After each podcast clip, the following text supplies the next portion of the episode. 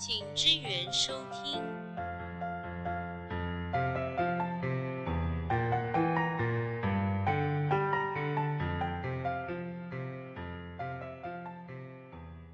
我都会害怕，因为我不想要再面对一次那种茫然感，然后就会可能就就赶快再追逐下一个梦想，去克服这种空虚。但是我老婆在飞机上那一场对话，让我第一次克服了这种空虚感。怎么说？因为我当年的环游世界没有完成呢，我在纽西兰就中断了，对不对？所以我的一个未完成的梦想，可是我的经验可以帮助另外一个人去实现他的梦想的时候，那我觉得我那个追当年追逐的梦想其实更有意义。所以后来就慢慢发现，如果我的梦想里面可以包含他人，就是我可以帮助到别人的时候，那这份梦想就不会你在实现的时候就不会再有空虚感。我觉得这是我老婆在一开始认识的时候教给我。很大的一个领悟，因为我发现我在跟他讲的时候，他的眼睛是从本来那种人人都有的环游世界的梦想，变成了原来我明年就可以出发。哦，吓死我了！你会不会想说，原本还发着光，然后越来越暗淡下去，好可怕！不是啊，因为环游世界大家都想啊，对不对？谁不想环游世界？但是真正想要去做的人，其实还是很少。所以，当我把这个其实他背后一个很简单的一个方法讲给他之后，他就发现原来不用等三年呢，他其实马上就可以出发。所以，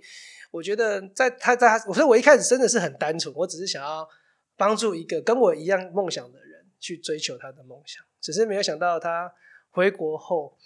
我们隔了一个月，因为我那个月都在德国带啤酒节的团，然后呢十十月我们在碰面的时候，我拿两本当年启蒙我就是环游世界的书给他看。然后他提出的新的版本的环游世界，我真的觉得天哪，这真的是太酷了！我不知道如果两位那今天给你们环游世界，你们会怎么排？等一下，先我想要先那个先问是哪两本书啊？有一本一定要讲的，就是不去会死，一个骑脚踏车环游世界的狂人，就是是一个日本人的石田玉夫。我当年就是经过一个特价的那种书展。然后就不小心打开来，我就站在那边把那本书看完，然后就让我觉得哇，我这辈子一定要就是这么做一次，不管是脚踏车或者是用其他的方法，我一定要这样一样走一趟，再不枉此生。所以它算是我最早让我想要环游世界的一个原动力。所以我我也想，通常我都会把这本书拿给有一样想法。那当然，呃，我老婆那时候是想要吹萨克斯风。环游世界，当街头艺人，然后吹萨克斯风，我就哇，飞机上听到，我觉得哦，好酷哦！你会吹萨克斯风哦？他说，女生吹萨克斯风，对，不常见，不常见，通常是男生嘛，因为那其实有一点需要肺活量。但是我想，哇，他居然有这个 idea。当时最先我觉得这是一个蛮特别的女生的，结果没有想到，他说他还不会，很屌吧？我觉得超酷的，超酷酷的点不是在于说他要吹萨克斯风当街头艺人环游世界，而是他不会吹萨克斯。他要吹萨克斯风当街头艺人，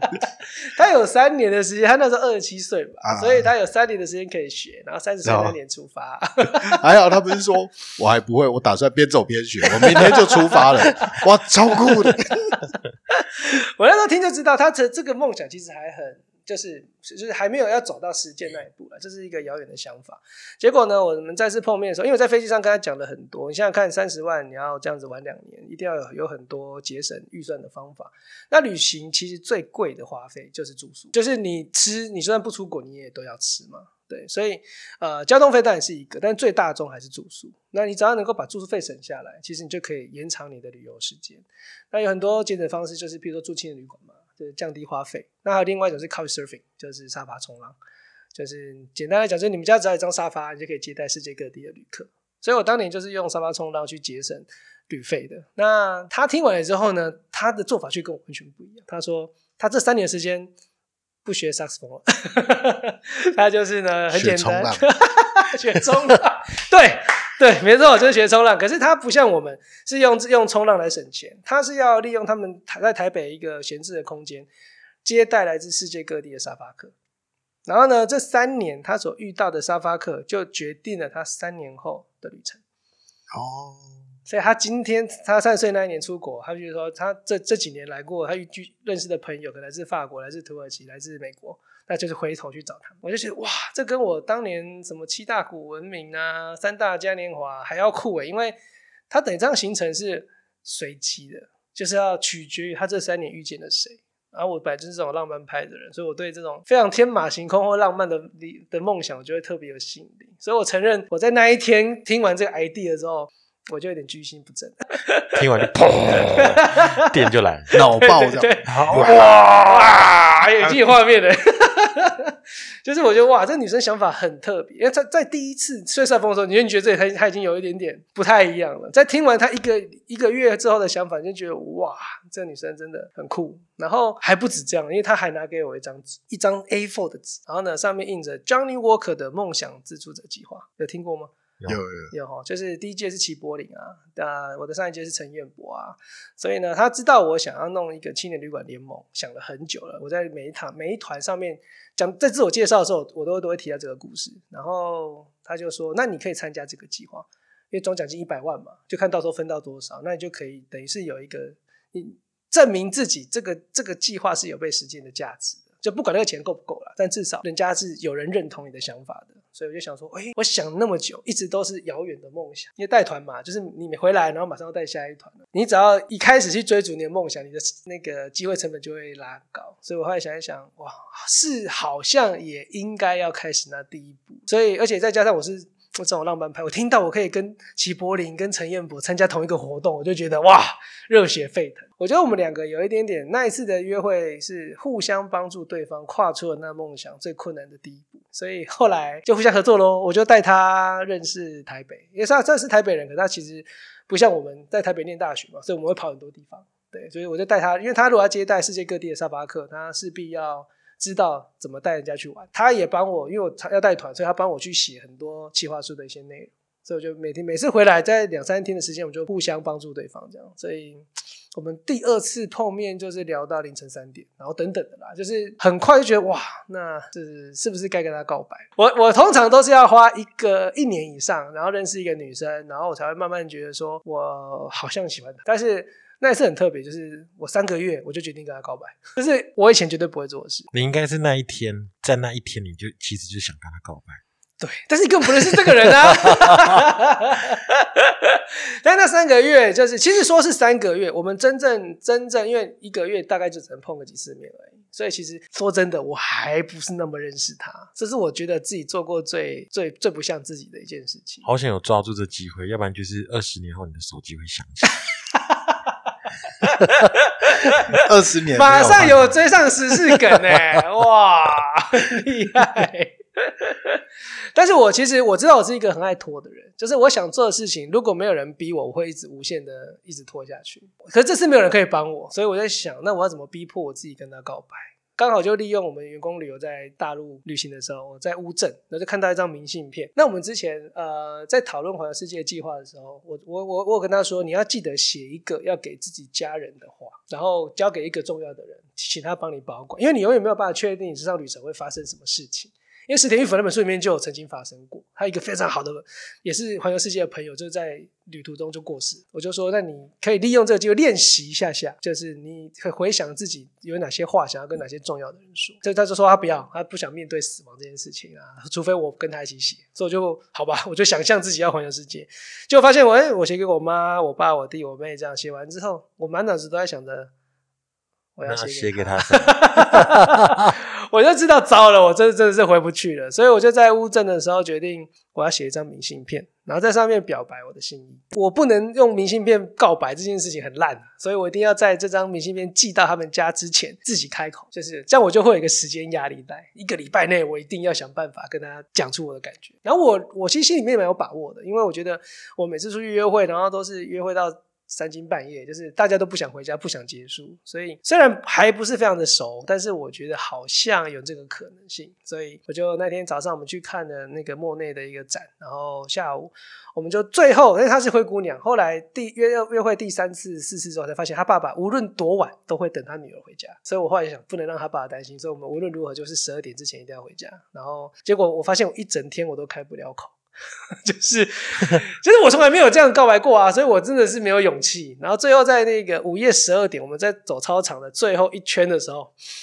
我就想到一个方法了。我跟他说，我当年就是因为要透过写这一封信，才意识到他已经在我的脑海里面占扮演了很重要的一个角色嘛。我就跟他说，那我觉得世界还剩下二十四个小时，你会想要做什么？然后他就说，我应该是会回去家里面，然后跟我家人一起度过，因为他觉得家人他是最重要的一件事情。然后他就反问我说：“那你呢？”啊 你不觉得这一集就是很多泡泡吗？好浪漫，啊然后在这边灭火一下，就是这是文艺青年的那个告白方式。那个，如果我们听众里面有正好是国高中的年纪的那个 叔叔是有练过的小朋友，不要学啊。对了，不保证成功了，不保证。一个国中生跟喜欢的女生走操场走到最最后一圈，问对方说：“如果这个世界剩下二十四个小时，你要做什么？”对方可能直接回答说：“你知道等一下要小考吗不 要吵，等一下要补习。所以有时候在对的时间做对的事啊，对不对？太早太早用这招也是没有用哈。那总之呢，我本来就我就利用这个机会跟他说，那我应该会跟你说我喜欢你。然后我本来也预期他的回应应该会是我所期望的，哦结果没想到他那时候走在我前面，然后他就忽然回头跟我说：“我以为我们只是好朋友。”？”哇，好残酷哦！这就是人生。对，所以我其实对也是要跟国高生说，其实就算你再有把握，这招也没有用。我那时候真的觉得超尴尬的，就哎呀，因为其实告白前你最担心的就是说，会不会因为本来聊得非常的开心，就是你会觉得两个人的想法、很多的理念、价值观都很像，但是聊得来的好朋友到底能不能够跨入下个阶段？我不想破坏掉那种感觉，所以可是我知道我第一次真的，我觉得我忍不住，我就还是跟他告白了哈。那但那时候都非常后悔，我为什么要跟他告白？然后在最后那一圈，我就开始跟他疯狂解释，说我为什么会喜欢上他，然后其实是因为他的这些想法啊等等，就刚刚讲的那些。然后呢，在最后要跨出操场，因为我那时候真的是想赶快离开，那真的是尴尬到一个不行。然后呢，他就抓住我的手，跟我说：“那我现在懂了，我答应你。” 我要生气。因为他本来不敢答应我的原因，是因为他其实也刚离开一段感情，然后他其实也没有打算要这么快又把自己的心陷在这个很危险的地方，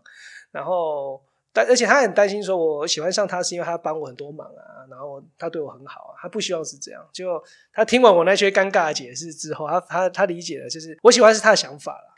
他也是豁出去了，就是赌赌看，如果再受伤，了就就是这就是认了这样子。所以那真的是我从地狱又回到天堂，就是从非常尴尬的地狱，就没想到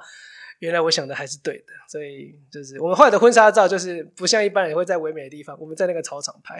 你可以想象婚纱照背后是一个学校的操场。各位小朋友要记得，一山还有一山高。真的峰回路转了哈。那后来他当然答应跟我在一起之后，我们两个就一直继续玩，就后来去，但是我后来那个计划还没有中，对，因为我后来发现我根本就准备错方向了。我是念气管的嘛，所以我在写企划书的时候，我就把它写成一个商业计划案，就是这个联盟要怎么样营运才会赚钱啊，然后怎么样让那个旅客端像信用卡的一个平台一样，商业模式是什么？对。然后我多少会获利会赚钱，但是 Johnny Walker 要不是这个啊，对啊，他要是一个热血的东西，他可以拿来广告的，对不对？但是比如说陈彦博跑完南极马拉松，然后 keep walking，这才是他们要的东西啊，对不对？所以后来当然没有上，但是我觉得不重要。搞不好你写走操场这个事情就上，走完最后一圈操场，最后终于在一起。keep walking，Keep walking 对，人生 keep walking。再丢一次，再丢一次。哎呦，反正经理还有哎、好像可以投了，对不对？忽然有了新的案子，好了好了，那但是因为你已经把那个计划书都写出来了，好像就只剩下去做了啊，所以我后来就决定跟公司请假一个月，然后就搬来花莲，就是找到一个租租了一个房子，然后开始开始找房子，然后就找到了现在窝楼的前身，就是在后站，然后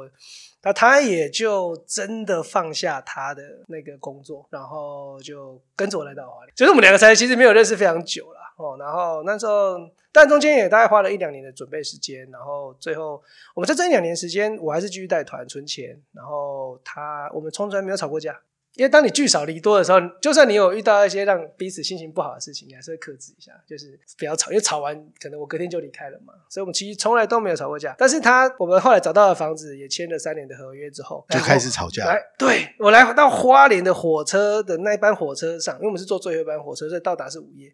我就觉得他火车上怎么怪怪，就是也不笑，然后我讲热话他也都心不在焉，都没在听，我就有点生气，就是说，因为我是蛮 care，就是别人不跟我，就是讲话的时候他没有好好的跟我对话那种人，然后就觉得他是不是心不在焉这样，然后他也不讲，然后反正最后就我就发现他居然生气了，然后我就气什么？就是是你自己不跟我讲话，你有什么好气的？这样，就是因为反正一个非常芝芝麻蒜皮的小事，后来甚至就气到就是一个人就他是很怕黑的人哦，但是就是一个人走在晚上的后站。然后一直往我们家那个住的房子边走，然后就我也很气啊，我就说不要不要跟他一起走，我就在后面慢慢的看着他这样跟着他，但是还是怕他有问题啊，所以就维持了一百公尺这样在后面慢慢走。没想到回到家里面，我本来想说把这件事情讲开，到底发生什么事情，结果呢越讲越激烈，讲到后来凌晨四点，我们就他他就下了一个决定，他说我们分手吧，我要回台北。因为我们沃老的创业第一天我们就分手了。真的是很惨，这是可以写成剧本还是什么？哎，好欢乐，就是本来就是你会哇，你那时候好兴奋的，很期望说一切都要有全新的开始，就第一幕就给你一个非常惊悚的剧情。然后后来呢，到但是四点多了，那时候快天亮了，然后他已经决定好，就是打包行李，然后要准备再坐火车回台北。那我自己就觉得很可怜，就是。我签了一个三年的合约，然后 工作也也放下了，然后就接下来一个人独立经营这里。我有都不到底是做了一件对的还是错的事情。但是呃也蛮有趣的，就是在整理行李的过程里面，我好像慢慢的放下了自己的情绪，然后就我问了他一个很重要的问题，就是说，那大你你你的心里到底有什么事情是想要跟我，就是你们分手之前啊，可以可以可以。就是说一说，后来我才知道他从来没有离开过台北，所以他今天来到花莲，对他来讲是一件非常可怕的事情。他这边没有任何的朋友，然后他这辈子也没有离开过一个熟悉的环境，这样独立生活。那我从小就是从高雄、台中一直在四处生活嘛，所以我对我来说，我只是实现了我们的梦想，我终于成为花莲人了，我这有一份兴奋。所以我没有照顾他那个时候的情绪感受，我不知道他那个时候的的情绪其实是一种压力、一种焦虑。所以我后来理解了之后，才发现啊，原来是这样。所以，当我们说开的时候，刚好日出了，天亮了，然后他就决定要留下来。就是我最后成功挽回他啦。就是说，我们还是可以利用，因为我觉得创业跟旅行很像，就是我们常常听到很多情侣是不是一起去旅行。然后后来就分手了 之类的。我带的蜜月团的确，我有带过那种蜜月。然后我在他们的蜜月过程之中，我就可以看得出来，他们以后可能会离婚。就是在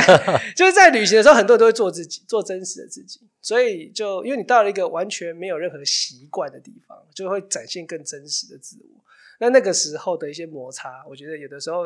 你在台湾还是在国内，就是在平常日常生活里面，你会很多的习惯约束你，你会顾虑到很多东西，所以你可能会压抑嘛。旅行的时候不会啊，所以常都说，哎，可以透过旅行来认识彼此。那有人透过旅行更好的啦，我当年也是想这样做，那没有想到呢，这个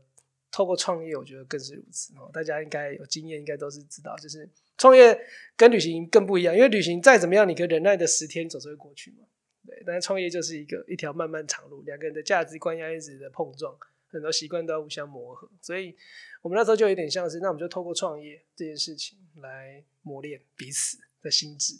对，所以很好玩，就是但后来花了九个月时间，然后把沃楼的环游世界概念都完成了，然后正式开幕的那一天，我就又再次鼓起勇气，在他的我的最大的竞争对手哈，也就是。他的爸爸，就是我们那时候邀请我们呃重要的人啊参加我们的开幕式嘛，然后就在那天跟他求婚，他都挑那种 关键日，然后他在那当下先回说：“我以为我没有要结婚。”然后很尴尬，大家去走一圈操场。Keep walking, keep walking。没有，我比我我我比较不怕他，我比较怕他爸。不然听我说，我不同意，因为你知道，我们是导游哈。如果我有女儿啊，然后她要嫁给一个导游领队，我一我一定会跟她说，你真的要三思，因为我们这种工作就是真的很难陪伴在她身边。她，我甚至有一些同事前辈们，他们甚至连生小孩都都不见得能够在身边。对，因为你都已经出去了嘛。对，但但现在比较好了，现在大部分会努力再怎么样都要空下那个时间。可是我就听过很多这样的故事，然后甚至很多人都会说自己很像什么人体提款机啊，就是你回国的时候就是把家里面的开销付一付，然后你又飞出去了。然后最开最最大最最好笑就是他说我小朋友还小的时候，他就说、哎妈妈有一个叔叔在门口，拿着哦行李天哪！哦，这这应该是玩笑话了哦。但是就是你，因为我们会，我们这团就是这行，就是你一旦没有工作就没有收入。那随着家庭就是成员越来越多，开销越来越大，那你只能够牺牲更多的家庭的时间去赚钱哦。所以我自己当时候也是觉得说，如果我是他爸，我其实会有点点担心吧，就是自己的女儿要真的要很独立，然后才有办法照顾自己这样子。所以我自己最过不去的反而是他爸爸这边。就说我愿意的是爸爸这样。哎，说真的啊，他爸爸在当年的那个行前说明会的时候，因为我们大家旅游团出发之前会会会办一个说明会，然后跟大家说去欧洲之前要注意什么。结果呢，他就跟我说，呃，在结束之后，他爸爸特别把我找到旁边，他说：“哦，这团哦，本来是我要去啊，我还临时有代志，哦，就换换我女儿去啊，再麻烦你多多照顾他。一般领队应该都会说，对啊，对，好，我会好好照顾他的。但是我也是特别负责的领队，我决定负责一辈子我子决。定好好照顾他一辈子。后来想起这件事情，我觉得也蛮有趣的，就是他就刚刚好了，他本来也没有这个意思，但就就后来也就一弄，无后来用这个事情跟岳父说嘴，就对了。当初是你把这机会给我了，我们婚礼的影片，我就是拍这一段，就是当做我们的 ending。就是我把我们两个认识的过程就拍成一段电影啊，就是有有大家看过一部电影叫《Before Sunrise》，爱在黎明破晓前，一对反正也是文艺片啊，两个人在一边走路一边讲一直讲话那一个，对对对对对，我们就用三部曲，然后拍成我们自己版本的三部曲。因为中间有一段很好玩，就是我在查理大桥，就是在捷克布拉格的一座欧洲最古老的石桥，叫查理大桥，五百年了。然后它呢上面有一个桥绳，就是你只要摸的那个桥绳许愿呢，你的愿望就会实现。然后我们就，我我也都都跟团员示范说，标准你一定要摸到桥绳哦，你才能够愿望才会成真。然后我那一团因为刚好分手一一周年了，我觉得我慢慢的好像可以走出来了，所以我就摸着桥绳说，希望可以遇见真爱哦，然后就交给其他团员去。然后等到我们后来在一起的时候，我问他说，那你那时候许的愿望是什么？他说遇见真爱。是不是？威霆今天一整个就是一直都会生气的状态。是不行，怎么。教科书，所以其实我们没人是小沈啦，我后来还要去还愿呢。后来还要去还愿，还愿是华人才有的习惯。我就带个玫瑰花、啊，对不对？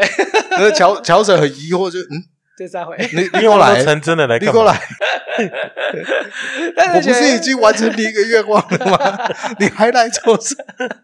我还谢谢你，因为这说真的，如果没有我老婆，我的梦想可能就没有办法维持下去了。因为后来青年旅馆的收入当然还是蛮有限的，因为初期就是还没有客人，所以就还是得回去继续带团。他等于是进到了一个，这虽然是我的梦想，可是他就必须要委屈自己，就是在这边一个人生地不熟的地方，因为他是非常怕黑的人。他也不敢一个人睡觉，可是我为了赚钱，我只好出国，所以他一个人待在花莲其实是很害。后来就发生一件更糟糕的事情，就是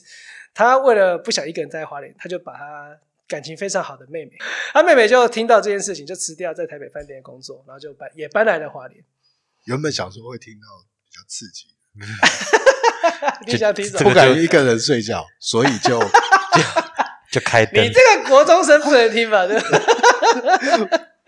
所以你看他岳父有多恨他，对啊，这个把两个都带来。两个女儿都离开台北，然后来到花莲，我真的是一直很愧疚就这件事情。我就是每次在岳父面前，我都自己觉得很心虚。但是我现在不会，因为岳父就一直催你生小孩，雄厚谁找不见？的确他们现在有蛮大的期望哦。但是因为他妹妹后来到了花莲之后，也找到了自己人生的方向，所以现在在我们沃尔一楼开了一间咖啡。其实他那时候在半域工作了两年，然后他觉得说，哇，他好像对咖啡这块是特别有兴趣的。所以我们后来就鼓励他在我们一楼就是创业这样子，是试试看啊。对，那现在我觉得做的蛮好的，所以现在我就觉得好像好一些些。他以前在大饭店里面就是一个小螺丝钉，然后他甚至工作到昏倒啊等等，他也不知道自己到底要不要继续做下去。可是因为来到花莲，然后接触了花莲的咖啡师，然后这边的人，然后就、哦、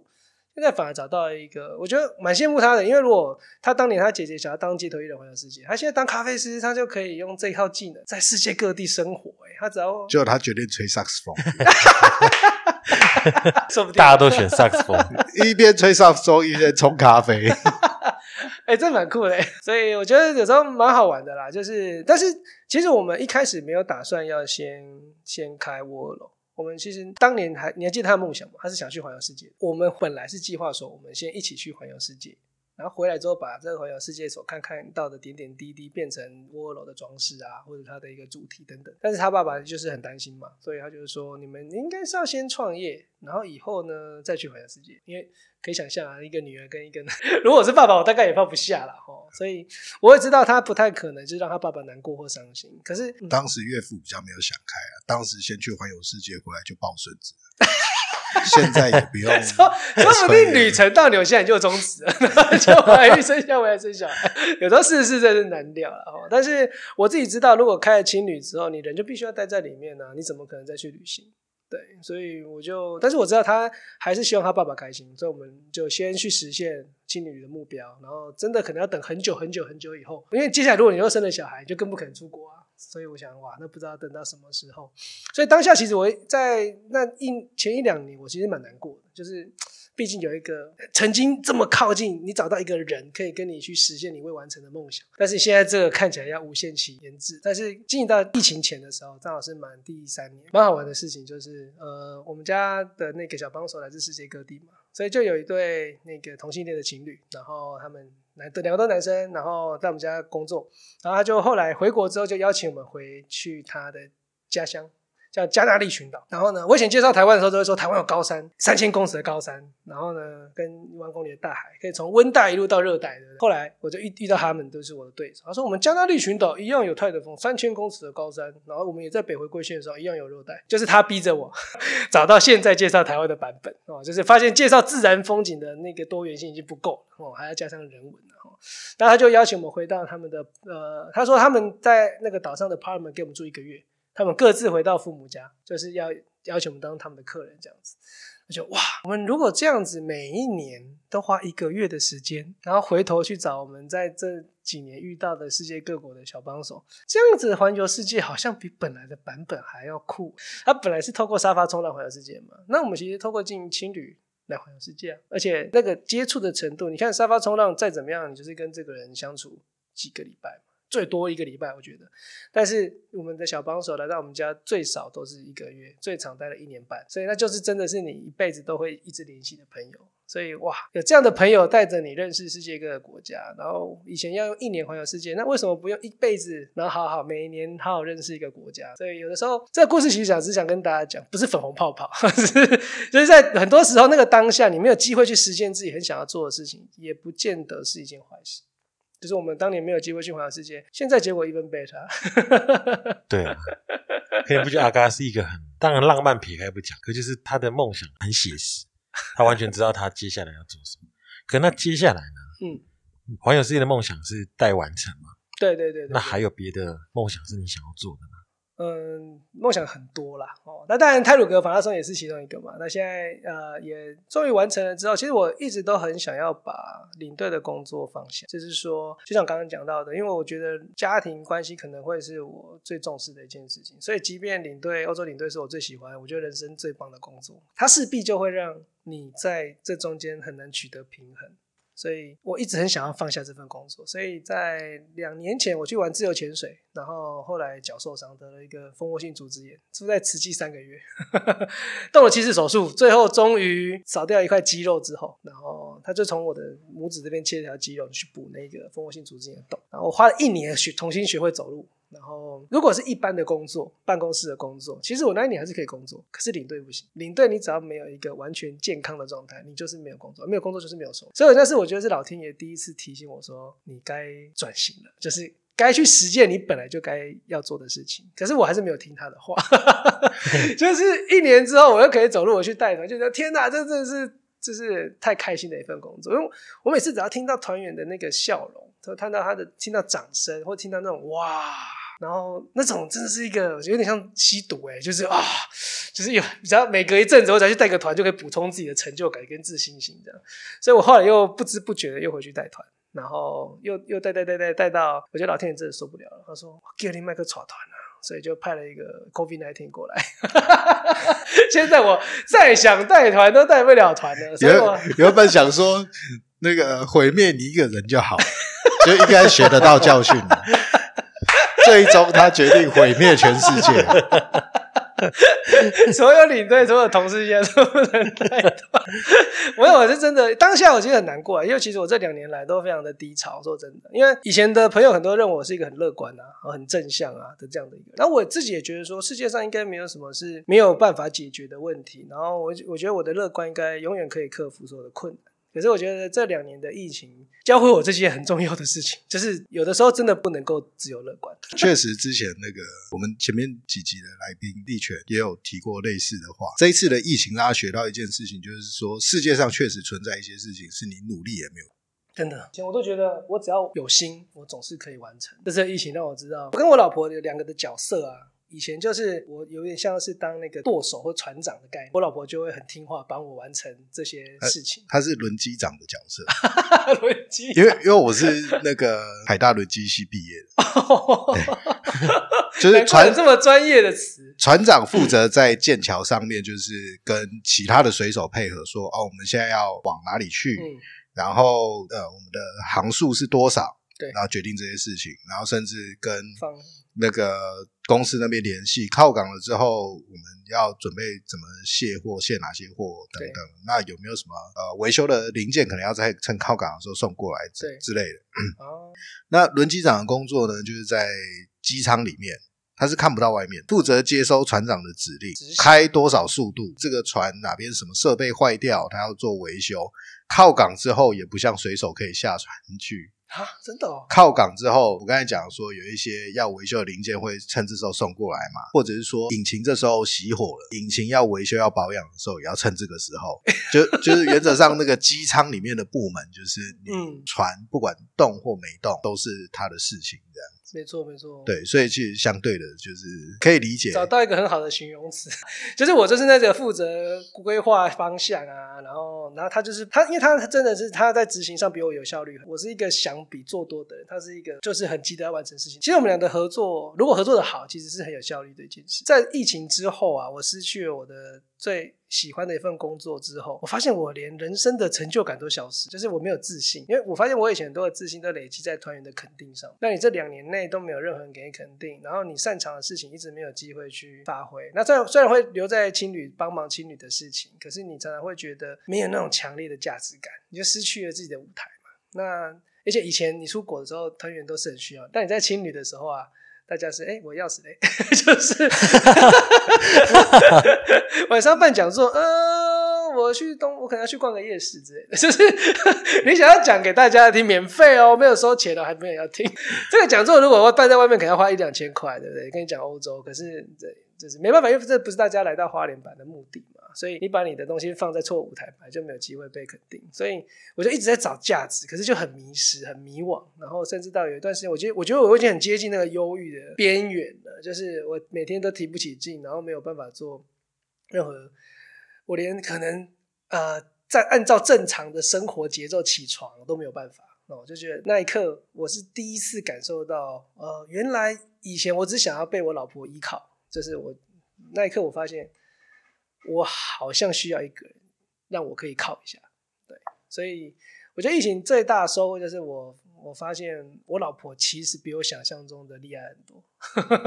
就是以前你总担心说如果我倒了，那她怎么办？但是我觉得疫情这两年，事实上情况也就是我就真的倒了，然后。他就是无微不至，但是他虽然也知道很多不开心、不满、不满意的部分，他觉得你老公，我老公怎么会这样？就是跟以前那个光彩焕发的人是截然不同的。但是他也没有太多的抱怨，默默的把一切扛下来，然后甚至也再去找一份工作，然后增加一份收入啊，等等的，就是一路就这样子把我照顾到现在。所以，这对我来讲，真的，呃，现在慢慢的，我觉得我已经从谷底回来。然后所以你就知道为什么办讲座，我其实是 在补充我自己的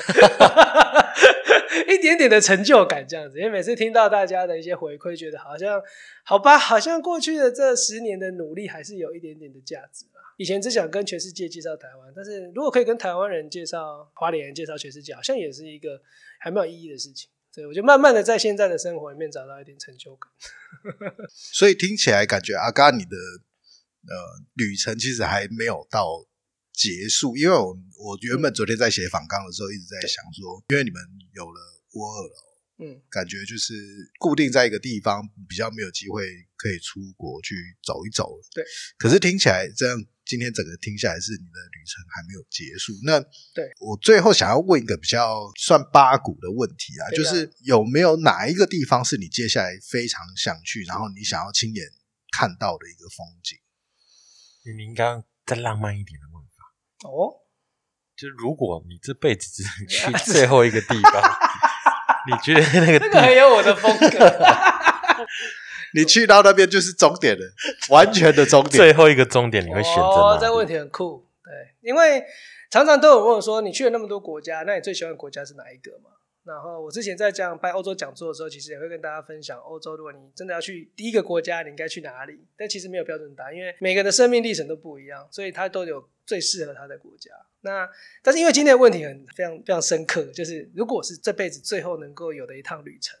那你会去哪里？我们其实已经在计划这趟旅程，就是啊、当然我们有很多的小帮手等等的哈，但是呃，因为我爸妈现在都是我岳父岳母跟我爸爸妈妈都是六十多岁，那我爸妈其实从来没有真正的去过欧美国家，所以啊、我想要趁他们现在还年轻，就是还能够走动的时候，就是帮他们一起过完蜜月旅行。因为我们到我跟我老婆到现在都还没有机会度蜜，所以我应该会是选择纽西兰跟啊。永澳啦，然后开着露营车，然后就三对夫妻，就是我跟我老婆、岳父岳母跟爸爸妈妈这样，三对夫妻一起去旅行一个月，就是把全纽西兰。因为我当年有很多我认为啊、北岛是火山地形，南岛是冰河地形，那大家知道《魔戒》啊，很多电影都是在纽西兰拍的，所以我希望能够把我曾经在这里的一些故事跟感动，就是讲给我爸妈。所以我觉得，哎，如果这趟一个月走完，世界末日到了，我也可以接受了。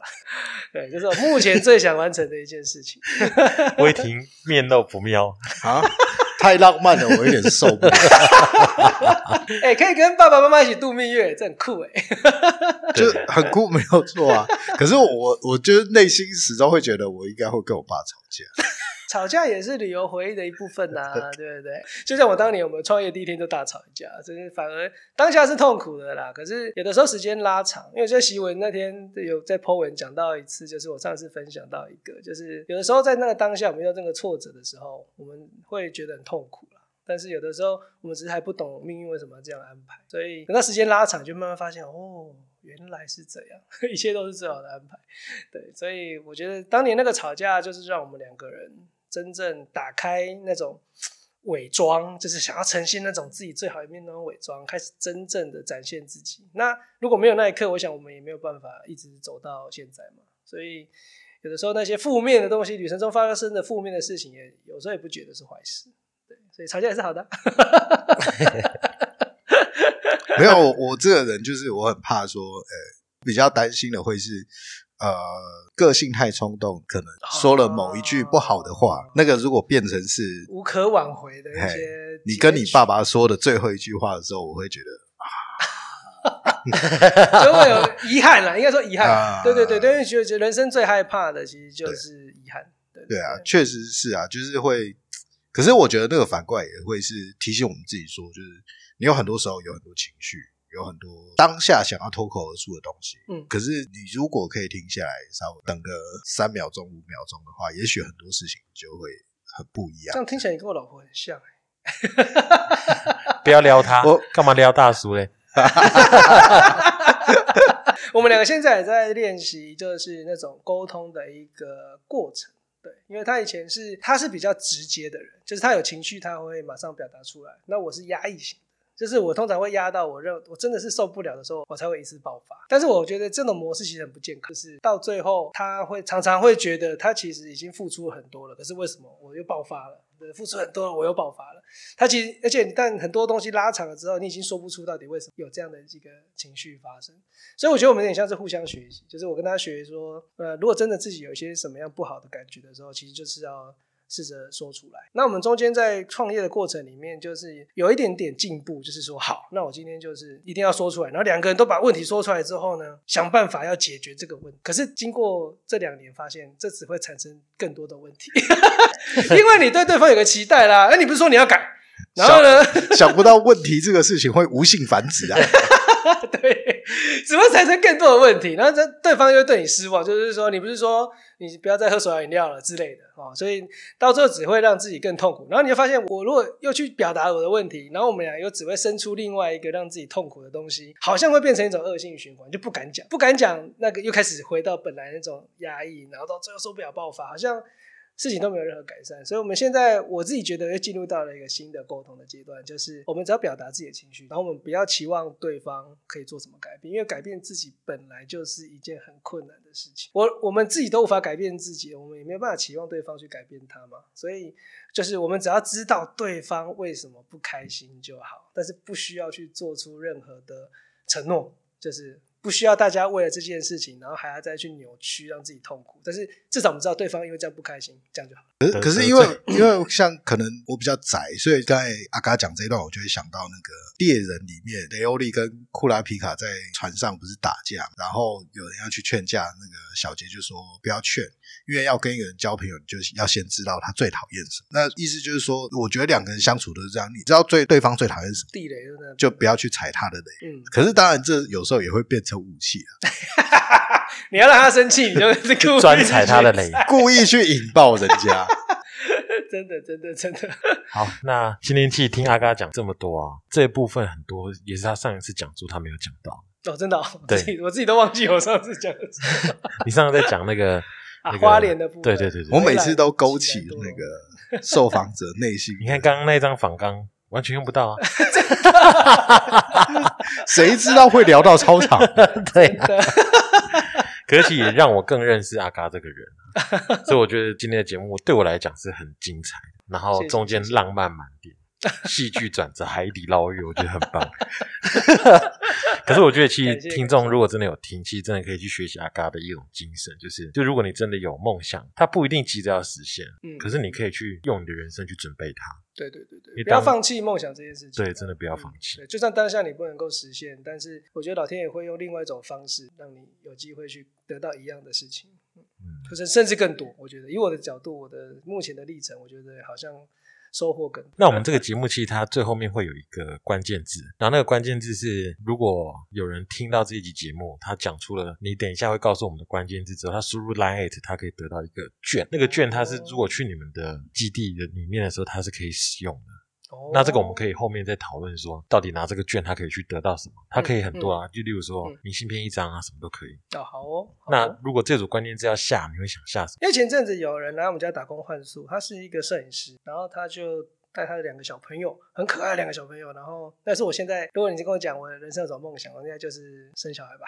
然后呢，他他他就帮我们拍了一段沃尔罗的简介，他叫字语影像了哈。那就文字的字，语言的语。所以他的每段影片的最后的结尾，就是会给我一个字。对，那那个字是我以前从来没有想过的，因为我本来刚刚听到你，我第一时间是想到世界一家，这就是那是我们第一个印度人。呃，客人，然后在开幕前办送给我们的一段话。但是如果真的要用一个更贴切现在的字的话，我觉得应该是伙伴的，就是一个人在一个户哦。因为青年旅馆就是一个，我觉得它跟民宿跟旅馆最大差异就是，那是一个房客跟房客之间有机会。擦出火花的，所以他用用这个火，然后在讲人跟人之间的火花，但也是一群人伴关系。因为现在 w o l o 已经不只是我跟 Yuna 两个人的小小梦想，因为我们因为第一代的 w o l o 认识了现在的合伙人 Hugo 啊，然后我的学长啊，然后还有我们现在一系列管家，到我们现在整个咖啡厅的帮派等等的，啊，对，包含曼城的新的认识的这些朋友跟伙伴，所以我觉得它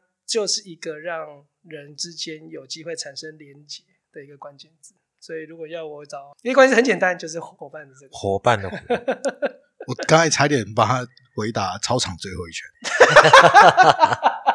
是伙伴的故事影响真的很深呢。对操场有执念的男子。